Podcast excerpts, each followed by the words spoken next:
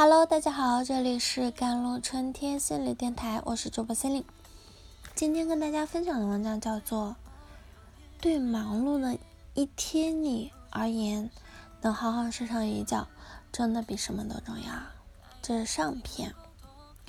据说呢，今天我一定要早睡，是这个世界上当之无愧的最大的谎言。尽管无数次在白天发誓，再熬夜我就是小狗。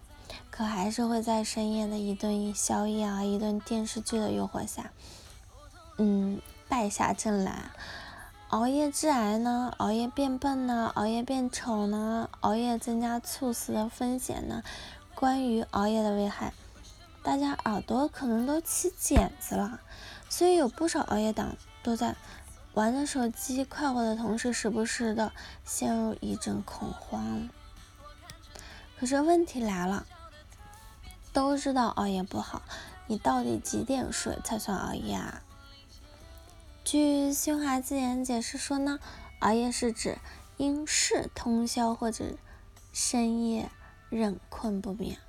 这就显得答案无法统一了，因人而异了。事实上，用入睡时间来判断是否熬夜，的确是不科学的。科学研究发现呢，每个人都有自己的昼夜。节律啊，所以如果你能保证自己睡眠规律，外加睡得够的时间，即便每天凌晨上床，中午起床也算不上熬夜，是吧？关于睡眠时长呢，被许多人分为八小时的睡眠时间，实际上缺乏有效的科学支撑的。有的人睡六小时就可以健身焕发，有些人则睡上。九个小时才能打起精神，但是除了极个别的情况，普通人的昼夜节律啊，却很难不被光照啊、气温啊、社会节奏的影响。试想，你每天清晨六点起床，中午十二点醒来，那作息规律啊，睡眠充足啊，可惜你的休息时间很难不被已经在忙碌的邻居、充足的光照、喧嚣的城市影响等等。睡眠时间和规律是保障了。但休息质量会大幅的下降，与常规的生活断层啊，也可能让你在吃饭啊、运动等方面受到影响。更何况，普通人很难做到一觉睡到日而三竿的，对吧？因此呢，放任自己的晚睡加被迫早起，出现了昼夜节律紊乱的问题就可想而知啦。并且科学界已经有许多证明。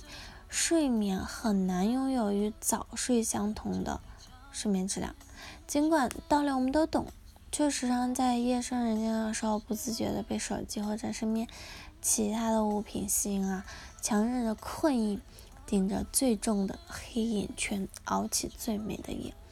更不必说，不是所有人都是自愿熬夜的，总有期末考试、临时加班或者突发状况等不可因素啊。阻挡我们钻进被窝的脚步。于是呢，熬了夜的人们，除了第二天没精神，常常也会，嗯，生出一些顾虑。熬夜会引发猝死啊，熬夜会让人变胖变笨啊，这传言有多少是真的呢？虽然常有人说偶尔熬一次夜不算什么，第二天补个觉就好了，平日少睡点也没什么，周末补个觉就可以了。可是每次熬夜之后，身体的不适感却是真切的，而且连天、头晕脑胀、胸闷整只，整个人都不好了。而更让人补觉党的失望是，熬夜对身体造成的伤害很难通过补一觉，嗯，这个弥补补回来的。就算是偶尔补一次夜啊，或者熬一次夜啊，第二次。可以通过补觉回血，但对脑神经的细微的损伤更不用说。